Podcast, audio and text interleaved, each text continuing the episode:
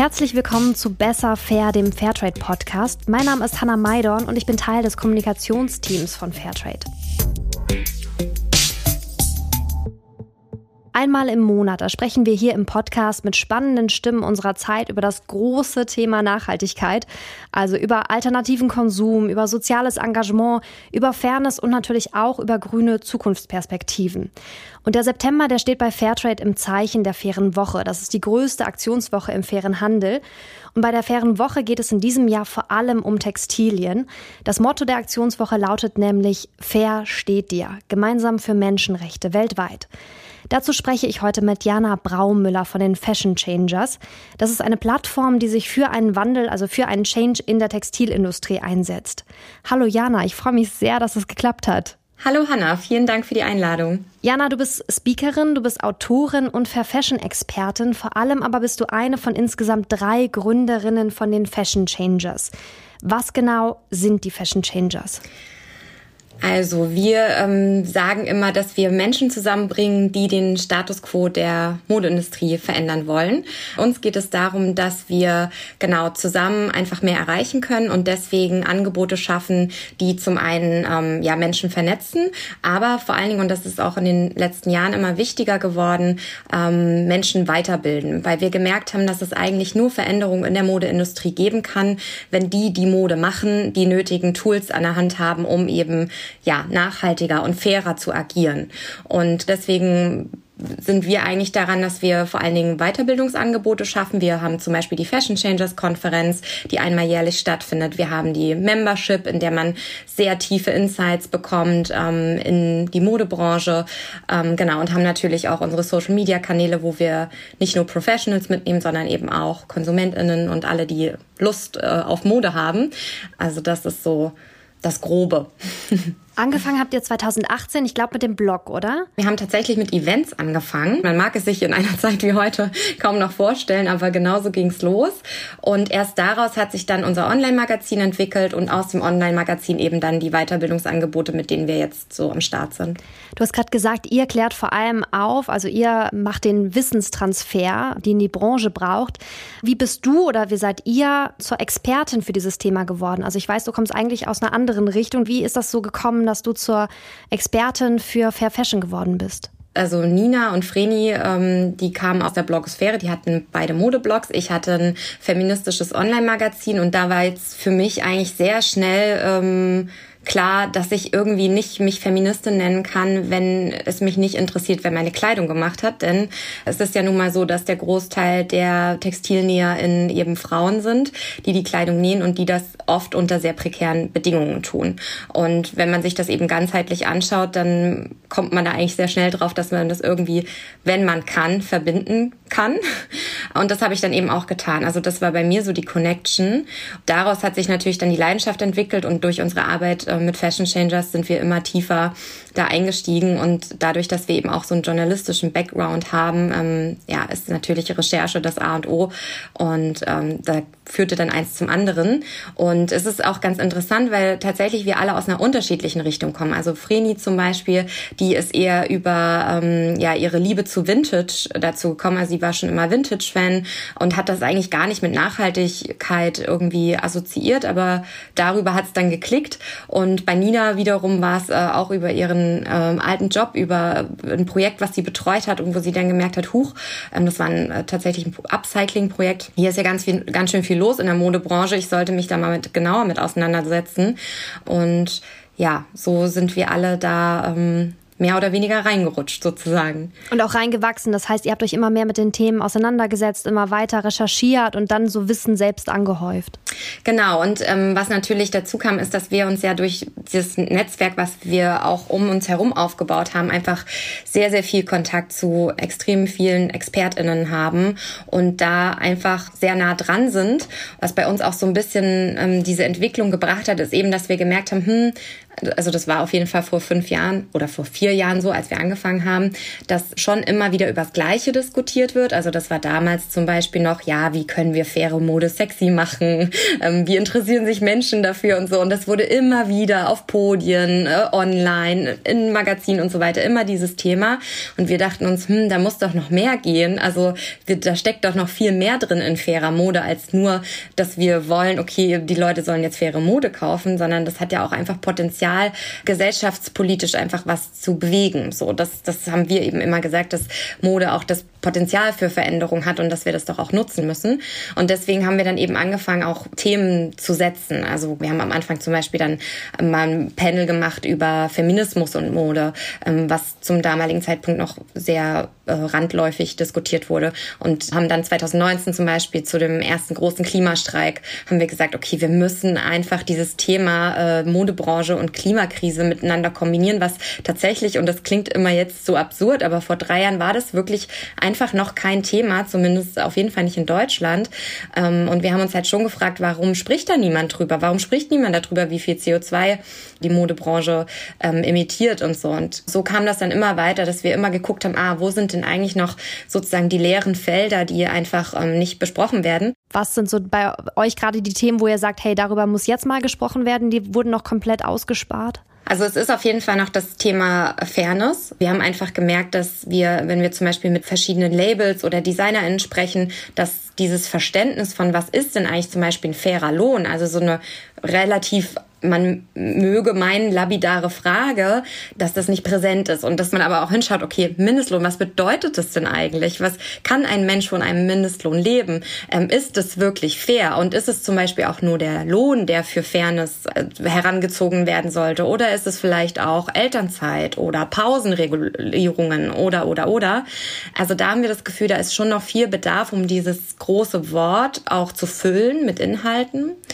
Und in einem anderen Bezug, ähm, was Nachhaltigkeit angeht, da passiert es jetzt so langsam, aber da habe ich das Gefühl, kann auch noch viel getan werden, ist, dass wir noch viel mehr darüber sprechen müssen, ähm, wie eigentlich Modelabels produzieren können, ohne immer wieder weiter wachsen zu wollen, weil letztendlich auch ein fair produzierendes Modelabel hat als konstante Wachstum. Und Wachstum bedeutet momentan für unseren Planeten, dass wir immer mehr Ressourcen verbrauchen und dass es am Ende des Tages auch so ein bisschen egal, ob die jetzt besonders nachhaltig sind oder eben nicht, es werden Ressourcen verbraucht. Und deswegen äh, sprechen wir auch sehr gerne über Degrowth, also was bedeutet es, wenn ich eigentlich entgegen des Wachstums äh, wirtschaften würde ähm, und wie kann ich das machen, um trotzdem wirtschaftlich rentabel zu bleiben. Wie reagieren gerade größere Labels, wenn ihr denen davon erzählt? Ne? Also weil ich meine, natürlich gibt es irgendwie sehr idealistische kleine Brands, gerade Fair Fashion Brands, die sagen so, ja, ich muss nicht ins Unendliche wachsen, mir ist einfach das Thema liegt mir am Herzen und ich muss irgendwie meine Mitarbeitenden bezahlen. Aber gerade so ein etabliertes großes Unternehmen, die haben natürlich Wirtschaftspläne und sagen, wir müssen wachsen. Also ehrlich gesagt, das ist recht unterschiedlich und wir sind auch teilweise mit großen Playern vernetzt oder man kommt auch mal in den Austausch.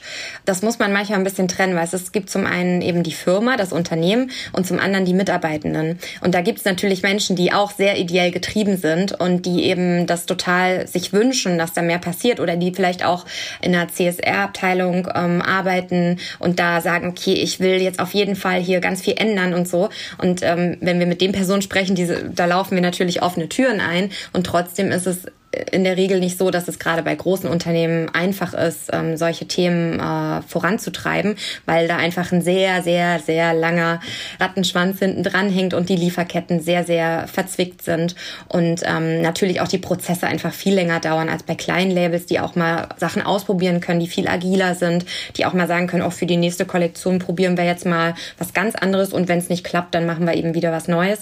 Aber ich glaube schon, dass das Interesse bei vielen da ist, zumindest mit denen wir sprechen so. Also es gibt schon auch große Unternehmen, die äh, sagen, wir müssen was tun. Und nichtsdestotrotz ist es so, dass der Großteil der Branche, und da haben, machen wir uns auch keine Illusion, leider eben wirklich noch in diesem ganz äh, stark getriebenen wirtschaftlich kapitalistischen Systems zu sagen, okay, wir müssen wachsen, wachsen, wachsen. Wir können nur wachsen, indem wir Menschen und äh, Ressourcen ausbeuten.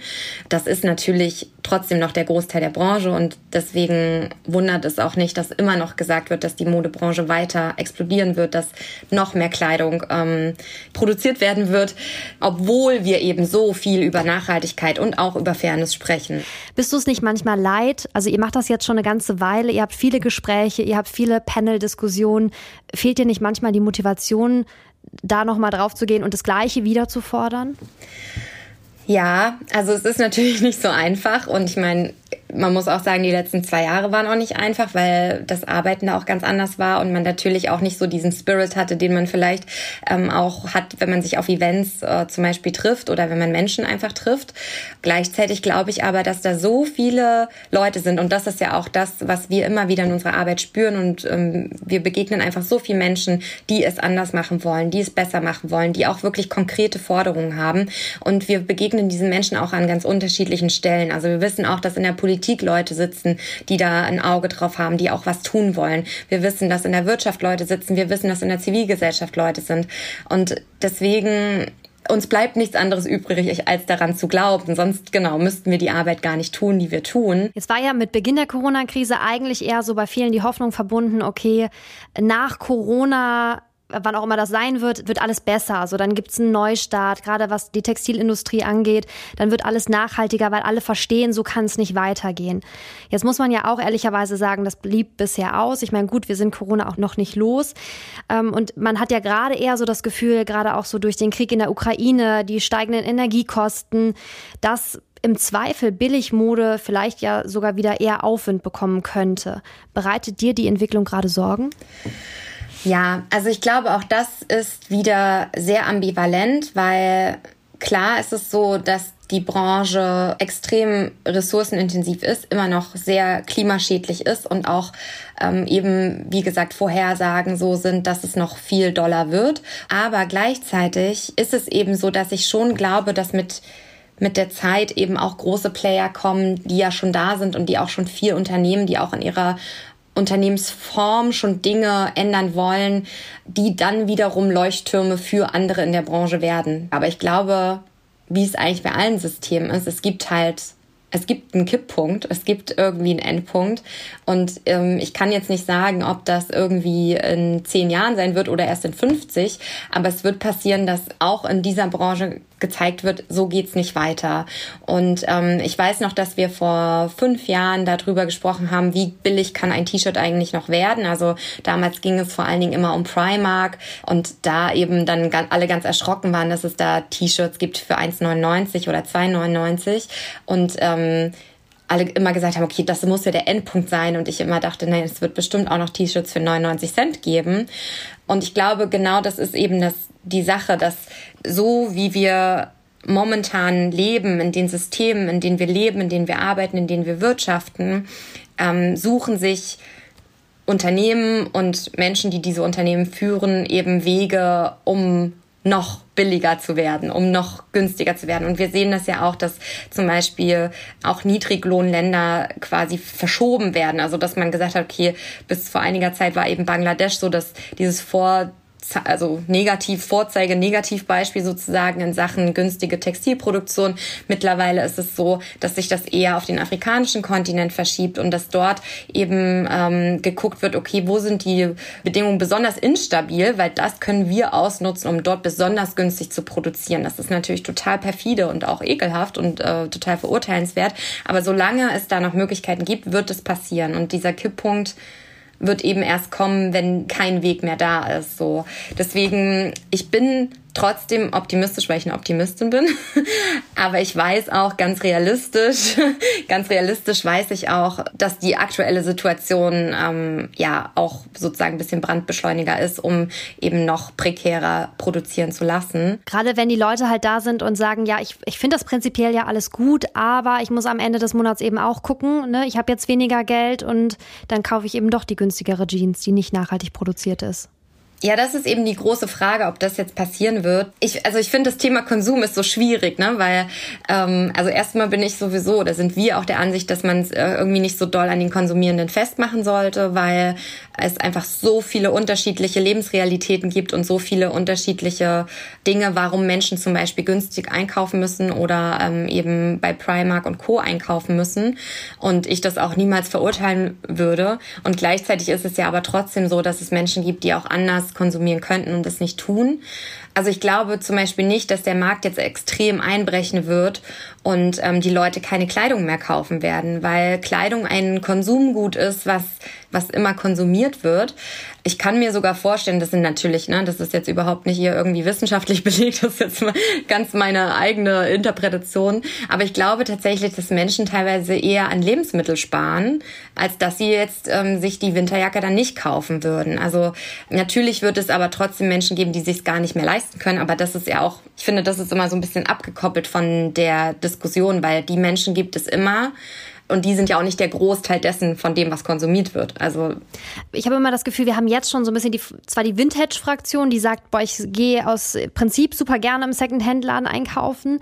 Ähm, und auf der anderen Seite dann eben diejenigen, die auf Fair Fashion setzen, die dann eben teurer ist. Und ich finde, da ist jetzt oft schon so ein bisschen das dieser Part eher elitär ist, weil sich das eben nicht jeder leisten kann. Und meine Sorge wäre einfach nur, dass dieser Gap größer wird, dass du dann halt diejenigen hast, die sich das unter Umständen auch weiterhin leisten können, aber eben die, die sich vorher vielleicht eventuell ab und zu geleistet hätten, dann eben komplett.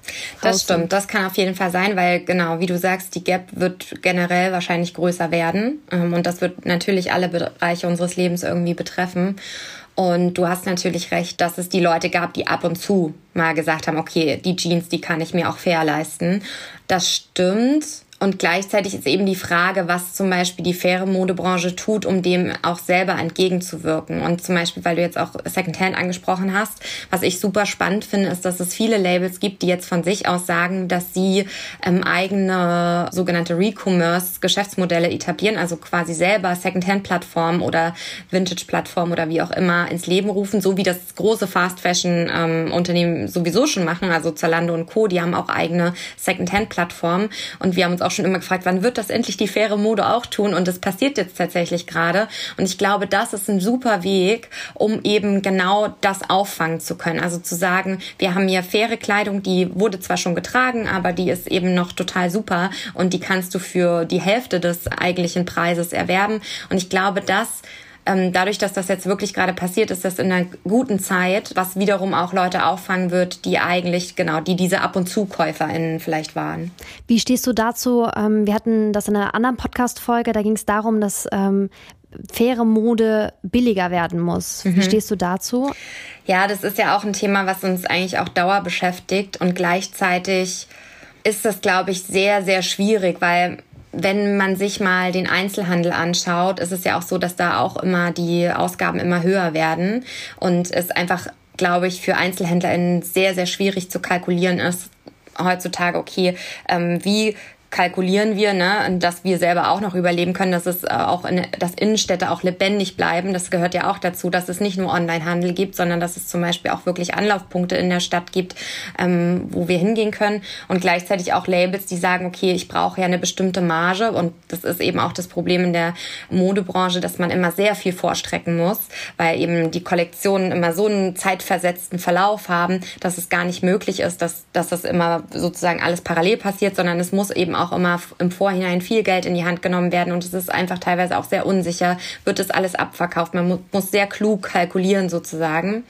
Deswegen würde ich jetzt eigentlich gar nicht behaupten, dass die Margen da, also gibt's sicherlich auch, natürlich, gibt's gibt's immer, aber so im, äh, im großen Mittelfeld würde ich nicht behaupten, dass die Margen da insgesamt zu hoch sind ich würde mir einfach wünschen, dass es dafür politische Lösungen gibt. Es gibt ja, ne, es gibt in der Landwirtschaft Subventionen ohne Ende. Warum gibt es sowas nicht für ähm, nachhaltig produzierende Unternehmen, die vielleicht Konsumgüter herstellen und eben keine Lebensmittel? Also da glaube ich, ist einfach noch viel Luft, so dass man auch sagen kann, die Politik könnte auffangen, dass sich mehr Menschen wirklich eco-faire Kleidung leisten können und das eben dann nicht nur, wie du auch gesagt hast, ein elitärer Kreis bleibt. Also es ist, das ist so komplex das Thema, finde ich, weil das ist ja auch immer dieses, worüber sprechen wir eigentlich, wenn wir sagen, etwas ist teuer, weil wenn man sich jetzt eine Jeans, die vielleicht fair produziert, kriegst du die schon für 80, 90 Euro.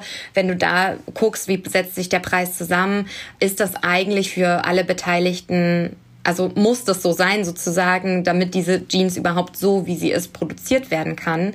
Ähm, und gleichzeitig muss es eben aber auch Jeans geben, die für 20 Euro, für 30 Euro für Menschen eben leistbar sind, die eben das Geld eben nicht so haben, um sich eine 80 Euro Jeans zu kaufen. Das ist ja, also da muss ja sozusagen eine, eine Lücke von politischer Seite geschlossen werden, um eben alle Beteiligten dort auch aufzufangen. Also irgendwo muss ja momentan gespart werden, weil es das eben nicht gibt. So. Die politische Ebene, die haben wir ja im Grunde mit der Fair Pay Kampagne. Ihr unterstützt die auch. Fairtrade gehört auch zu den Unterstützern der Petition. Und zwar ist das eine Petition, äh, gemeinsam mit der Fashion Revolution, der Fair Wear Foundation und anderen sammeln wir europaweit eine Million Unterschriften, damit TextilarbeiterInnen einen existenzsichernden Lohn erhalten. Also das ist ein Lohn, der deutlich über dem gesetzlichen Mindestlohn liegt. Sind wir schon an dem Schritt, wo die Petition sozusagen auf fruchtbarem Boden trifft? Oder müsste man eigentlich früher ansetzen, weil viele Leute gar nicht wissen, wo ist denn der Unterschied zwischen einem existenzsichernden Lohn und einem Mindestlohn? Müsste da vorher noch mehr Aufklärung passieren? Mm, also ich glaube schon, dass wir an einem Punkt sind, wo wir das äh, einfordern können, das auf jeden Fall. Und gleichzeitig hast du natürlich recht, dass da auch ähm, Aufklärung passieren muss. Also ich glaube, das ist, kann ja auch parallel laufen, weil, wie du sagst, es ist tatsächlich so, dass das vielen Menschen einfach überhaupt nicht bewusst ist, Komischerweise finde ich, weil wenn wir in Deutschland über Mindestlöhne diskutieren, und das ist ja nun mal was, was wir seit Jahren schon tun und was einfach vielen Menschen geläufig ist, da wissen wir ja auch, dass Mindestlöhne eben Mindestlöhne sind und dass die meistens eben nicht ganz so reichen für das, was eigentlich ähm, ein Mensch sich leisten könnte. Also auch von einer ganz logischen Schlussfolgerung her könnte man vielleicht drauf kommen, dass Mindestlöhne nicht der Weisheit letzter Schluss sind. Aber klar, ich meine auch dieses Wort Existenzlohn, ich glaube, das haben viele in ihrem Leben noch nie gehört, weil das eben nicht präsent ist und weil das auch jetzt etwas ist, was man jetzt zum Beispiel nicht in der Schule mitbekommt, leider. Ähm, da könnte man auf jeden Fall ansetzen, finde ich, dass man über solche, ähm, solche Unterschiede dann auch spricht also das sind ja auch wieder zwei verschiedene Seiten. Das sind zum einen eben die Konsumierenden, wo man sagt, da muss Aufklärung passieren, da muss einfach ähm, mehr Awareness auch geschaffen werden, was das bedeutet, wenn jemand einen Mindestlohn gezahlt bekommt. Und gleichzeitig finde ich aber, dass es an der Zeit ist, dass Unternehmen da auch auf jeden Fall in die Verantwortung genommen werden sollen, weil sie über Jahre eben so produzieren konnten, wie sie es getan haben. Und ein Unternehmen, dem unterstelle ich jetzt mal, dass das sehr genau weiß, was es bedeutet, wenn man einen Mindestlohn zahlt. Und die sollten oder die wissen ja auch, wenn die jetzt in Textilfabrik XY produzieren, dann wissen die, wie die, dort die Verhältnisse sind und die wissen dann auch, dass ein Mindestlohn von, keine Ahnung, 112 Euro, einfach mal in die Tonne gesprochen, dass das für die Person in dem Monat wahrscheinlich nicht zum Leben reichen wird. Und deswegen glaube ich einfach, dass es dass das schon der richtige Zeitpunkt ist. Und es ist auch richtig, das EU-weit zu fordern. Und ähm, oder es ist sogar sehr sehr wichtig, dass wir das EU-weit tun, weil das eben auch diese diese große Kraft haben kann. Und ähm, die EU ist nun mal ein wichtiger Wirtschaftsstandort für viele Unternehmen weltweit. Und genau da ist eben ein Ansatz, der da wirklich krass Veränderungen auch bringen kann. Jetzt ist der Fairtrade Textilstandard bisher der einzige Standardsetzer, der dieses Thema festschreibt, sage ich mal. Also der äh, innerhalb von einem festen Zeitraum fordert, dass existenzsichernde Löhne gezahlt werden. Man könnte ja meinen, gerade nachhaltige Unternehmen, die sich eben Fair Fashion auf die Fahne schreiben, würden das schon tun. Warum fehlt es da bisher noch dran? Was wir festgestellt haben, ist halt, dass es in der Vergangenheit so war, dass es hieß, okay, wenn ich mir eine faire Produktion suche, dann ähm, gibt es sozusagen bestimmte Kriterien, auf die ich achten kann. Das sind zum einen Zertifizierungen, das ist aber zum anderen auch, dass ich dahin fahre und einfach frage, was kriegt ihr für Lohn? Wie sind eure Pausenzeiten? Kriegt ihr Urlaub? Werden Überstunden bezahlt? Und ähm, beim Thema Lohn war es dann halt so, ah ja, Mindestlohn wird gezahlt, super. Und zwar super, weil das eben überhaupt nicht der Standard der Branche war. Und weil man gesagt hat, ah, das ist ja sozusagen über dem Standard, dass die Menschen hier Mindestlohn verdienen. Und genau, das war dann so, toll. Das, das ist ja eine faire Produktion hier, weil das ist ja das, was gesetzlich vorgeschrieben ist. Das heißt, die Fabrik hält sich an die gesetzlichen Vorgaben. Und ich glaube, dass dann einfach ja, dass dann da auch gefehlt hat, dass man eben unterscheidet zwischen Mindestlohn und Existenzlohn und auch äh, vor allen Dingen glaube ich, dass es oft so ist, ein Fair Fashion Label ist in der Regel ein kleines Label. Das sind weiß ich nicht, ein bis drei GründerInnen vielleicht und äh, am Anfang wahrscheinlich auch nicht viel mehr Menschen in so einem Team. Wenn die das erste Mal in eine Textilfabrik irgendwo hinfahren, egal ob das jetzt in Portugal, in Deutschland oder in Bangladesch ist, dann ähm, ist, glaube ich, erstmal so das Erste, dass, dass man guckt, okay, wie sind denn hier die Bedingungen? Das sieht gut für uns aus, hier werden uns Antworten gegeben, ich kann mit der Textilarbeiterin da gerade sprechen, das sieht für mich fair aus. Die haben ja nicht ein Team, äh, sage ich mal, eine Nachhaltigkeitsbeauftragte, eine Zertifizierung Zertifizierungsbeauftragte, die dann wirklich nochmal prüft, okay, was bedeuten eigentlich diese Dinge, die uns hier mitgegeben werden und ist dieser Kriterienkatalog sozusagen ausreichend. Und ich glaube, darauf wurde sich dann so ein bisschen ausgeruht auch manchmal. Jetzt ist aber, sage ich mal, ein Punkt erreicht, wo die Branche auch so gewachsen ist. Und das muss man ja auch sagen, die Branche ist ja in den letzten zehn Jahren viel größer geworden. Und am Anfang gab es das ja noch gar nicht. Und es war ja Novum schon zu sagen, okay, ich achte überhaupt, in welcher Fabrik ich produziere. Also schon allein das war ja sozusagen, ich bin fair. Und das passiert jetzt erst alles. Und deswegen ist da so ein Nachholbedarf, jetzt zu gucken, okay, äh, reicht das denn aus, worauf wir in der Vergangenheit geachtet haben? Und da wird eigentlich ganz schnell klar, dass es nicht ausreichen kann. Vor allen Dingen dieses Made in Europe, da bin ich auch recht allergisch drauf, weil eben das ja oft gesagt wurde, wenn wir Made in Europe produzieren, dann ist das fair. Und diese Erzählung ist einfach komplett falsch. Ähm, zum einen gibt es natürlich auch wahnsinnig schlechte Produktionsstätten in Europa. Zum anderen ist es aber eben so, dass diese Mindestlohnthematik so präsent ist. Also ähm, in Bulgarien zum Beispiel, da ist der Mindestlohn ein Fünftel von dem, was eigentlich eine Person zum Leben bräuchte. Also Existenzlohn können wir auch noch kurz definieren, bedeutet eben, dass ich für mich und zwei Personen meines Haushaltes oder eine Person und zwei Kindern ähm, sorgen kann im Sinne von, wir haben alle eine Krankenversicherung, die Kinder können zur Schule gehen, wir haben ein Dach über dem Kopf und wir können ähm, Lebensmittel kaufen und können vielleicht sogar noch Notgroschen zurücklegen, wenn uns mal das Auto kaputt geht oder das Fahrrad äh, das, oder was auch immer.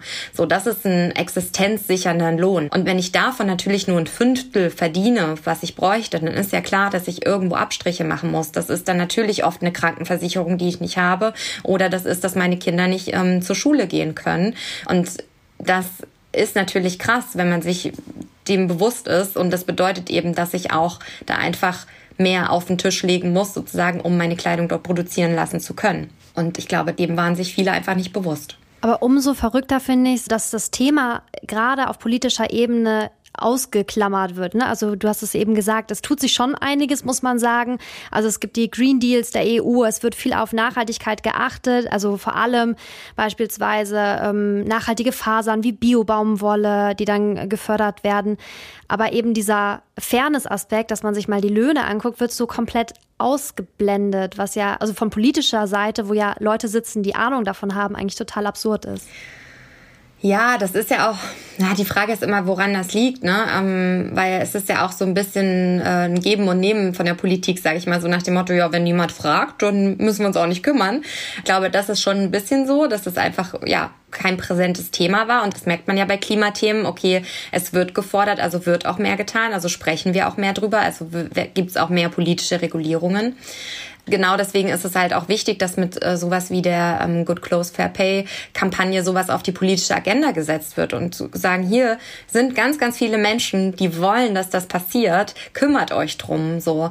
Das ist, glaube ich, der Lauf der Politik so ein bisschen, dass es immer immer so ein Fahrwasser gibt, wo, wo man sich gerade bewegt und was gerade diskutiert wird und gemacht wird. Und genau wie du sagst, da gibt's natürlich Leute, die wissen, okay, wir müssten uns eigentlich mal um das Thema Löhne kümmern. Aber gut, lassen wir nochmal in der Schublade liegen, solange niemand fragt. Und wir haben sowieso gerade andere Sachen auf dem Tisch. Und es ist natürlich, und das muss man auch sagen, so wie wir politisch aufgestellt sind, in ganz, ganz vielen Ländern, auch in Europa, ist es so, dass den Unternehmen immer eine sehr große ähm, Eigenverantwortung zugeschrieben wird und gesagt wird, ja, die machen das schon und die sollen sich da mal selber drum kümmern. Wir müssen das gar nicht regulieren. Und äh, es gibt ja Unternehmen XY, das hat sich äh, in seinem, was auch immer, dazu verpflichtet, das und das zu tun. Also das, ähm, es wird immer sehr äh, sehr zaghaft, sage ich mal, äh, damit umgegangen, was man auch politisch wirklich regulieren möchte. Man hat das ja auch beim Lieferkettengesetz in Deutschland gesehen.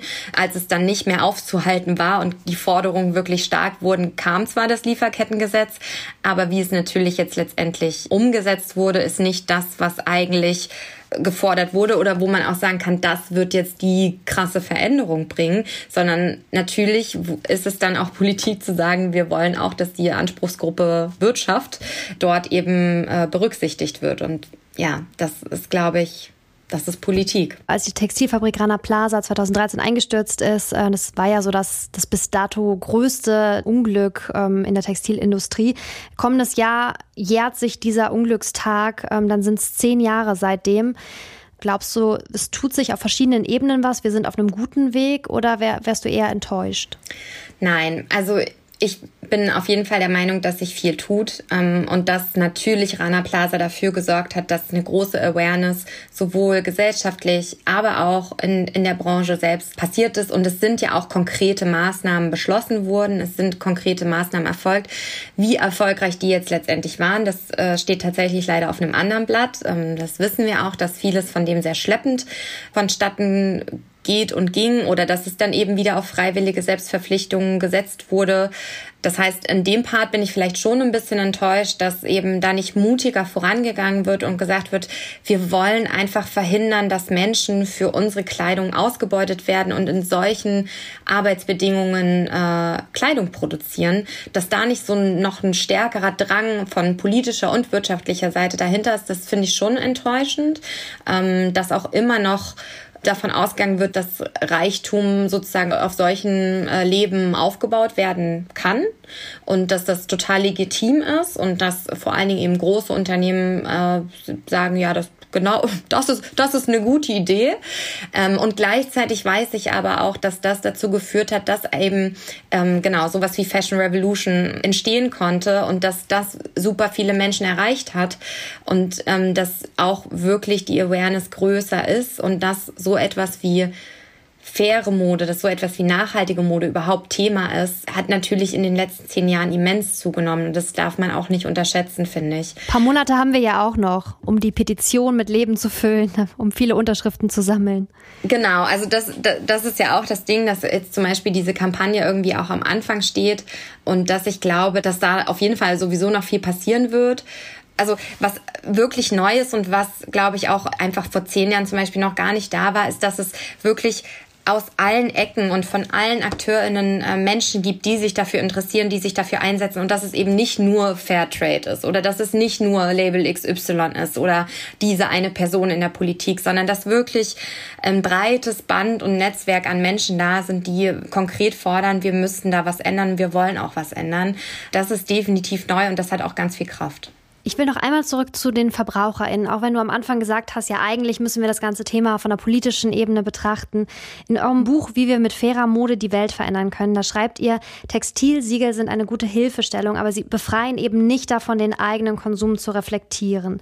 Was heißt das ganz konkret für mich als Verbraucherin? Ich glaube, Textilsiegel sind eben eine Orientierungshilfe. Aber sie decken ja auch nicht alles ab. Das muss mir schon mal bewusst sein. Also ich kann leider nicht in die Innenstadt gehen oder in die Online-Shops und sagen, okay, ich gucke jetzt einfach nur nach den Siegeln, dann finde ich die Sachen, die ich finden möchte und dann bin ich auch auf der sicheren Seite.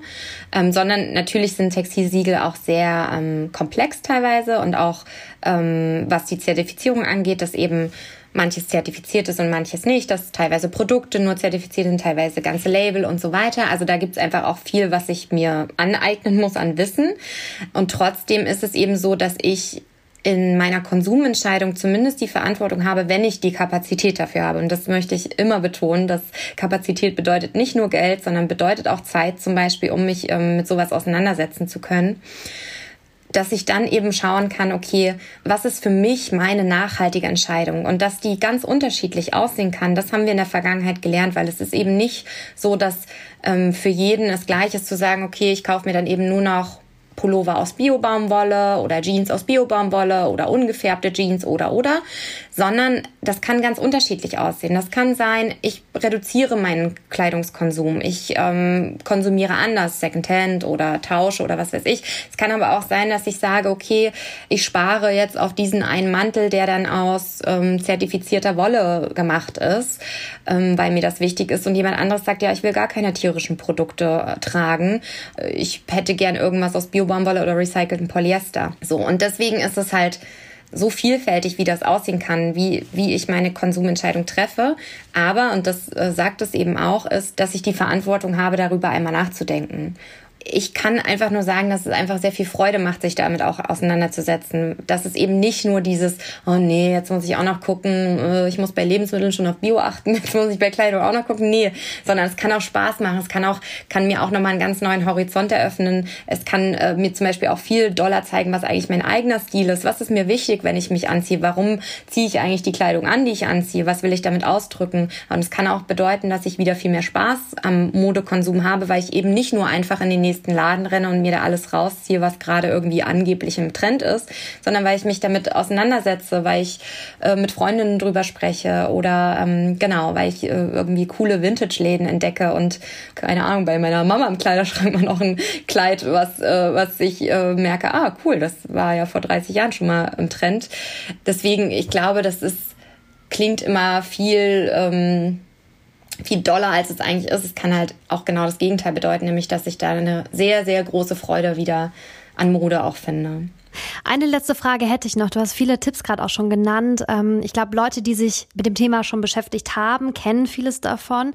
Hast du einen Tipp, der neu ist? Also was jetzt keine Kleidertauschparty ist und ich weiß nicht, was vielleicht auch kein Ich gehe in Secondhand-Laden ist. Also irgendwas darüber hinaus, was du den HörerInnen mitgeben kannst? Wenn mir zum Beispiel wichtig ist, dass ein Kleidungsstück nachhaltig ist, dann ähm, kann ich auf jeden Fall mal darauf achten, wie die Materialzusammensetzung ist, weil ich glaube, das ist auch vielen gar nicht bewusst, dass man auf das kleine Schildchen innen gucken kann und da immer drauf steht, welche Materialien da reingeflossen sind und dass ich dann immer gut beraten bin, wenn ich etwas nehme und das gilt auch für ein Fair Fashion Teil, was äh, vielleicht keine Mischfaser ist, weil Mischfaser bedeutet, dass es sehr sehr schwer wieder zu trennen ist oder eigentlich im, im Moment gar nicht und dass es somit auch zum Beispiel nicht in den Kreislauf zurückgehen kann oder einfach daraus nicht so gut was Neues gemacht werden kann. Ganz, ganz lieben Dank, Jana. Es war ein sehr spannendes Gespräch. Ich glaube, da können die Leute viel mitnehmen. Ich auf jeden Fall schon.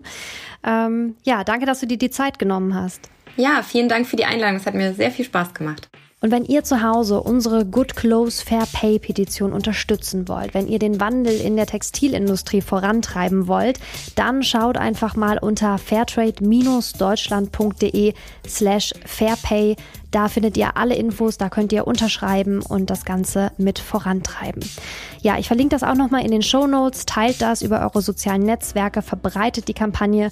Wir brauchen noch einige Unterschriften, damit das eben zum politischen Thema wird. Lieben Dank fürs Zuhören und bis zum nächsten Mal. Tschüss.